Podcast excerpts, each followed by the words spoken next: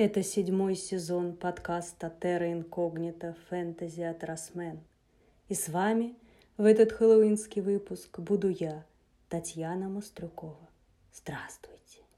А все вместе это означает, что настало время страшилок.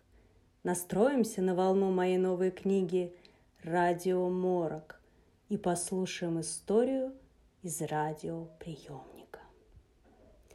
Я тогда жила на съемной квартире – Обычная панелька, шестой этаж. Вообще самая обычная квартира в самом обычном доме. Все обычное, типичное, и соседи, и двор. Мне удобно было. До работы недалеко, цела приемлемая. Но не устраивало одно – постоянно ломался лифт. Но и эта проблема типичная. И даже еле передвигающиеся старушки и мамочки с мелкими детьми как-то ухитрялись приспосабливаться. Лестницу, правда, в отличие от лифта, отделяла от квартир стена. Она надежно защищала слух тех, кто находился в квартире, от проклятий в адрес Жека тех, кто в данный момент поднимался по ступеням. В тот раз, вернувшись из гостей поздно вечером и прочитав заботливо распечатанное объявление, что лифт опять сломан, я даже не особенно расстроилась. Не расстроилась, что не согласилась на предложение подруги ее мужа остаться у них на ночь. Мне больше нравилось засыпать в собственной квартире, собираясь на работу без спешки и очередей в ванную. Кстати, из-за необходимости с утра ехать на работу я вернулась абсолютно трезвая. Именно это как раз являлось необычным обстоятельством тем вечером, а вовсе не поломка лифта. Чертыхнувшись и на всякий случай бессмысленно понажимав на кнопку вызова лифта, я не спеша начала подниматься на свой шестой этаж, попутно уговаривая себя – что это дополнительная физическая нагрузка, полезная для ног, и придумывая прочую чушь, какой принято себя успокаивать. Уже на подходе к третьему этажу я услышала, как снизу хлопнула дверь на лестницу. Кому-то из соседей тоже предстояла насильственная тренировка ног. Поднималась я не быстро и из любопытства постоянно оглядывалась. По стене поползла тень но ожидаемый человеческий силуэт в ней не угадывался. Сначала я подумала, что это пьяница. Потом, что человеку плохо. Но субъект преодолевал ступеньки с такой резвостью, что я отмела свои предположения. Мужчина в какой-то затрапезной одежде, такой же обыкновенный, как наш дом, поднимался по лестнице на четвереньках. При этом он, очевидно услышав шаги, то и дело задирал голову – не то принюхиваясь, не то стараясь разглядеть меня. Он заранее широко улыбался, и это делало его лицо чуточку безумным. Именно лицо, а не то, что, что на ногах поверх спущенной гармошкой серых носков у него были надеты ботинки. Не новые, коричневые, со шнурками, но и на руках. Кисти рук были вдеты в точно такие же не новые растоптанные ботинки – и шлепали бойко, словно так и надо. Звучит смешно, но на деле это не вызывало смех. Поздний вечер, большинство жильцов уже спит, пустынная лестница, одинокая я и странный человек, поднимающийся на четвереньках по лестнице с обувью на руках. Причем не как обычно, а не сгибая ноги в коленях, чтобы брюки не испачкать. По-моему, это дико неудобно, но человек передвигался ужасно резво. Я остановилась, не зная, как реагировать. Вообще-то первая мысль была бежать через две-три ступеньки до своего этажа, заранее приготовив ключ. Почему я этого не сделала? До сих пор не пойму. Девушка, вы не бойтесь. Продолжая широко улыбаться, мужчина медленно прошествовал мимо меня. Чтобы пропустить его, мне пришлось сжаться в стену.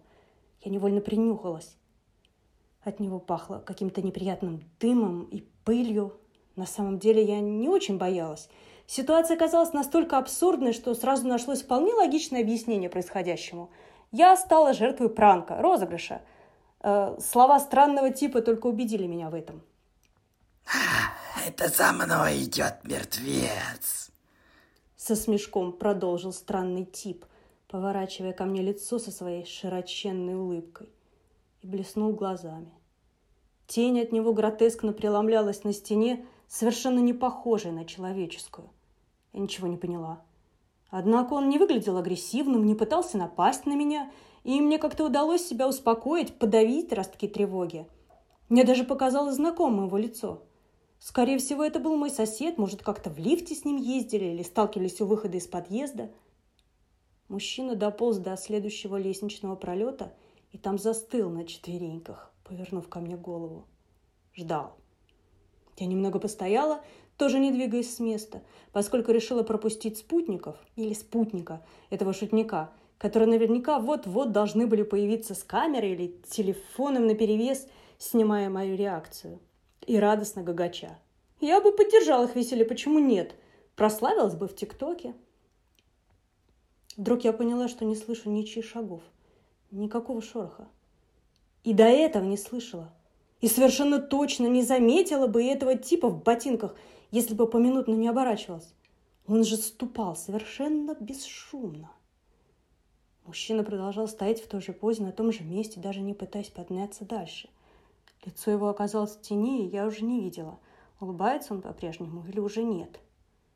Но если у него нет спутников-сообщников, то следующей за ним шла я. Если за ним шел мертвец, то этим мертвецом определенно оказывалась я сделала шаг назад, спустившись на одну ступеньку. Потом второй шаг, аккуратно. Пятилась, чтобы не поворачиваться к нему спиной. Жуткий тип качнулся на своих руках-ногах и издал раздраженный смешок. Качнулся совсем не как человек. Почему у него совершенно прямая спина? Так ведь не бывает, если идти на четвереньках. Не бывает у нормальных людей, чтобы руки и ноги были одинаковой длины, как у животных. Поняла. Именно тогда я побежала с риском скатиться кубарями, переломать все кости, перепрыгивая ступеньки, дыша раскрытым ртом. Если бы в этот момент у меня подвернулся каблук, рывком распахнула дверь на лестницу, потом двери подъезда и также с раскрытым ртом, но при этом не издавая ни звука, помчалась по двору, боясь оглянуться. Слышно было, как захлопнулась дверь. Дальше только мое собственное дыхание в ушах и топот каблуков. Такси я дожидалась в круглосуточном магазине – Подруга с мужем даже не успели лечь спать и, похоже, не сильно удивились моему внезапному приезду. Вот тогда-то я по-настоящему напилась, хотя опьянеть так и не удалось. На работу пришла самая первая долго рыскала в интернете, читая новости своего района. Ни одной похожей истории. В районе с начала года пропали несколько человек, ничем не связанные между собой, незнакомые друг с другом, разного возраста и пола. Кажется, на одном из пропавших был серый костюм, но при каких обстоятельствах они пропали и где именно, уда- узнать не удалось. А сколько человек ни с того ни с сего умерли в подъезде, возвращаясь к себе в квартиру по лестнице, ни одно СМИ не интересует, конечно. А лифт на следующий день починили.